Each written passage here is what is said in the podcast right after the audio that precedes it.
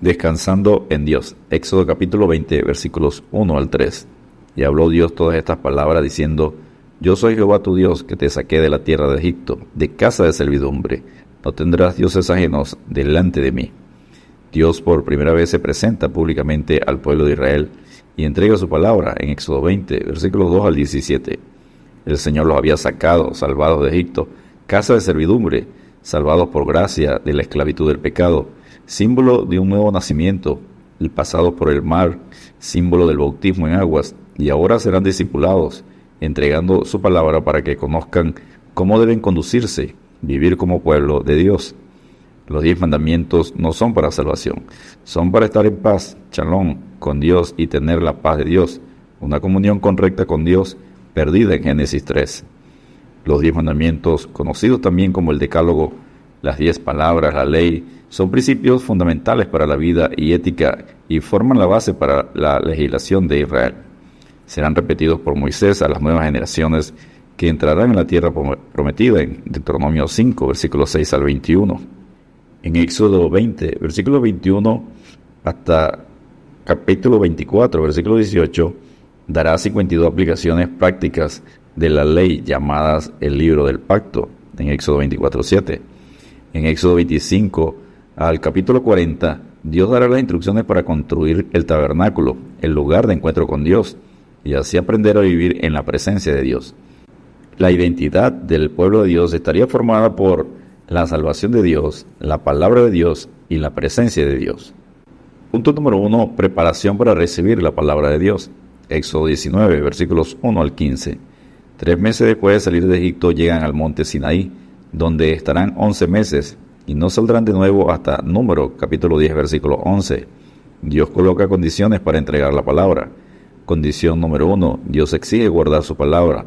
Ahora pues, si dieres oído a mi voz y guardaréis mi pacto, vosotros seréis mi especial tesoro sobre todos los pueblos, porque mía es toda la tierra, y vosotros me seréis un reino de sacerdotes y gente santa. Estas son las palabras que dirás a los hijos de Israel. Éxodo 19, versículos 5 al 6. El pueblo se compromete con Dios diciendo, todo lo que Jehová ha dicho haremos. Éxodo 19.8. Condición número 2. El pueblo debe santificarse para estar en la presencia de Dios. Ve al pueblo y santifícalos hoy y mañana y laven sus vestidos y estén preparados para el día tercero, porque al tercer día Jehová descenderá a ojos de todo el pueblo sobre el monte de Sinaí. Éxodo 19, versículos 10 y 11. Y condición número 3. Respetar la presencia de Dios y señalarás término al pueblo en derredor, diciendo, guardaos, no subáis al monte ni toquéis sus límites, cualquiera que tocar el monte de seguro morirá. Éxodo 19:12. Punto número 2. La presencia de Dios. Éxodo 19, versículos 16 al 25. Aconteció que al tercer día, cuando vino la mañana, vinieron truenos y relámpagos y espesa nube sobre el monte, y sonido de bocina muy fuerte, y se estremeció todo el pueblo que estaba en el campamento. Todo el monte Sinaí humeaba, porque Jehová había descendido sobre él en fuego, y el humo subía como el humo de un horno, y todo el monte se estremecía en gran manera. Éxodo 19, versículos 16 y 18. Su venida por la ley es proclamada mediante una sextuple o plena, completa expresión de su carácter, truenos, relámpagos, espesa nube, fuego, humo, estremecimiento del monte y sonido de trompeta.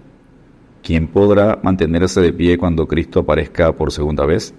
Nuestro Dios es fuego consumidor. Hebreos 12:29. El efecto producido en el pueblo fue doble. Quedaron abrumados. Viéndolo el pueblo, temblaron y se pusieron de lejos. Éxodo 20:18. Acercarse a Dios, aparte de la cruz de la redención, es llegar al fuego, a la oscuridad, a las tinieblas y a la tempestad. Hebreos 12:18. Y número 2 pidieron un mediador y dijeron a Moisés, habla tú con nosotros y nosotros oiremos, pero no hablo Dios con nosotros para que no muramos. Éxodo 20:19. Los terrores del Sinaí revelan la necesidad del Calvario. Aquí tenemos un monte que debemos tocar o morir. Hay un solo mediador entre Dios y los hombres, Jesucristo hombre. 1 Timoteo 2:5. Moisés explicó el motivo de la presencia de Dios. No temáis, porque para probaros vino Dios y para que su temor esté delante de vosotros, para que no pequéis. Éxodo 20:20. Y punto número 3, la palabra de Dios, Éxodo 20, versículos 1 al 17. Los diez mandamientos vienen después de la salvación y tratan dos temas. Los primeros cuatro mandamientos son sobre la relación correcta entre el pueblo y Dios, y los seis últimos mandamientos sobre la relación correcta entre los miembros de la comunidad.